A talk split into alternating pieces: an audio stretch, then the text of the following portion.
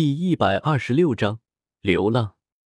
云山的双眼确实已经看不见了，强行从异时空转移到这个有定位的地方，直接就消耗掉了他刚恢复眼睛的所有瞳力。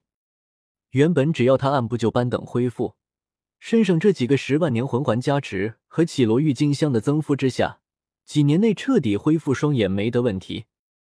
只不过和生命古树的一番交谈，让他一时间失望透顶，甚至是有些绝望。谁能想到，一向向往自由的他，人生却是被安排好的。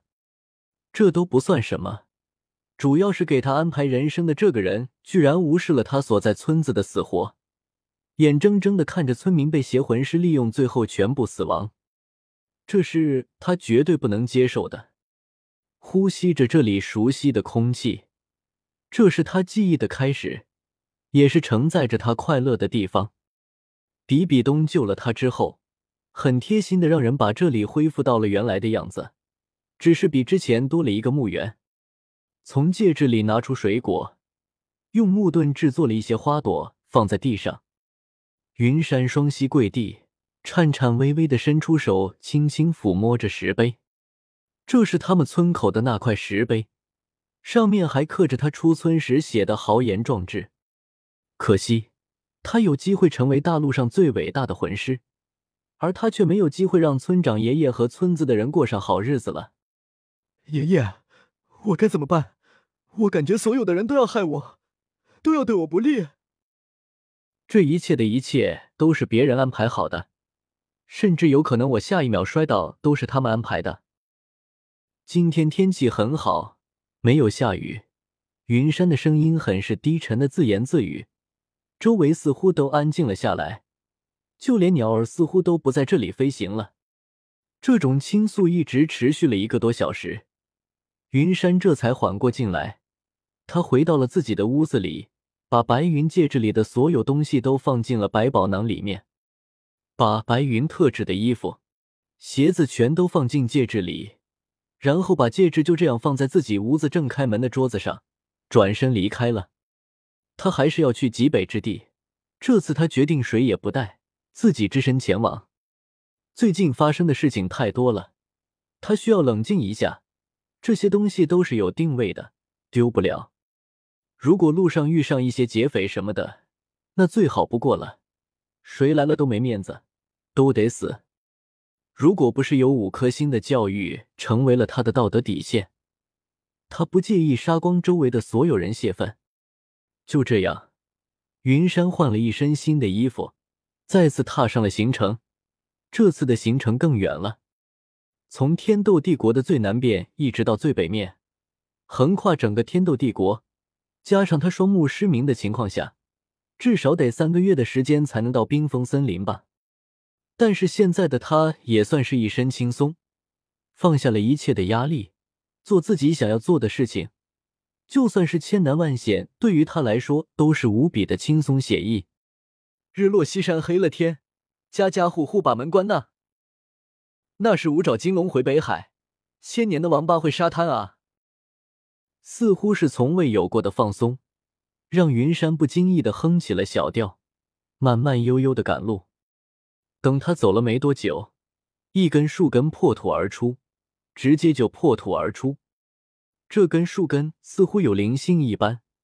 他打量了一下周围，发现没有云山的身影。看着桌子上的戒指，树根顶端亮起一根暗紫色的光芒，一个看上去就像是枯木板一样的东西放在了桌子上，然后就很快的离开了。只是他没有注意到的是。原本干干净净的地面，在不经意间长出了几根杂草。同一时间，在星斗大森林最东面的星罗帝国境内，这里有一条宽大的河流，在看上去很平静的水面上，时不时的会有鸟儿落在水面上喝水，一副很和谐的画面。然而，就在这时候，水面上突然溅起大量水花，紧接着一个身影从水里出来。只见这个人脚下五个魂环，身上亮着紫色的虚影，看上去像是一只营养不良的猫。仔细看的话，居然就是刚离开不久的李梦然。现在他的情况很不好，大量的血液从额头上滑落，身上的气势也有些虚浮，怀里却紧紧的抱着一样东西，头也不回的往前跑，就仿佛他的身后有什么洪水猛兽一样。果不其然，等他刚离开没多久，一股更强大的气势从他身后爆发出来，一只看起来和常人大小的蛤蟆从水里跳了出来。这只蛤蟆背上闪着白光，仿佛刻满了钻石，一双眼睛乌黑发亮，绿色的舌头时不时的伸出嘴外，看身上爆发出的气势，最少也得是万年魂兽。麻烦了。没想到这淬火者子对已经上万年修为的绿蛇毒蝉效果这么差，早知道就等一段时间再来了。等他再虚弱一些，或许就不用这么麻烦了。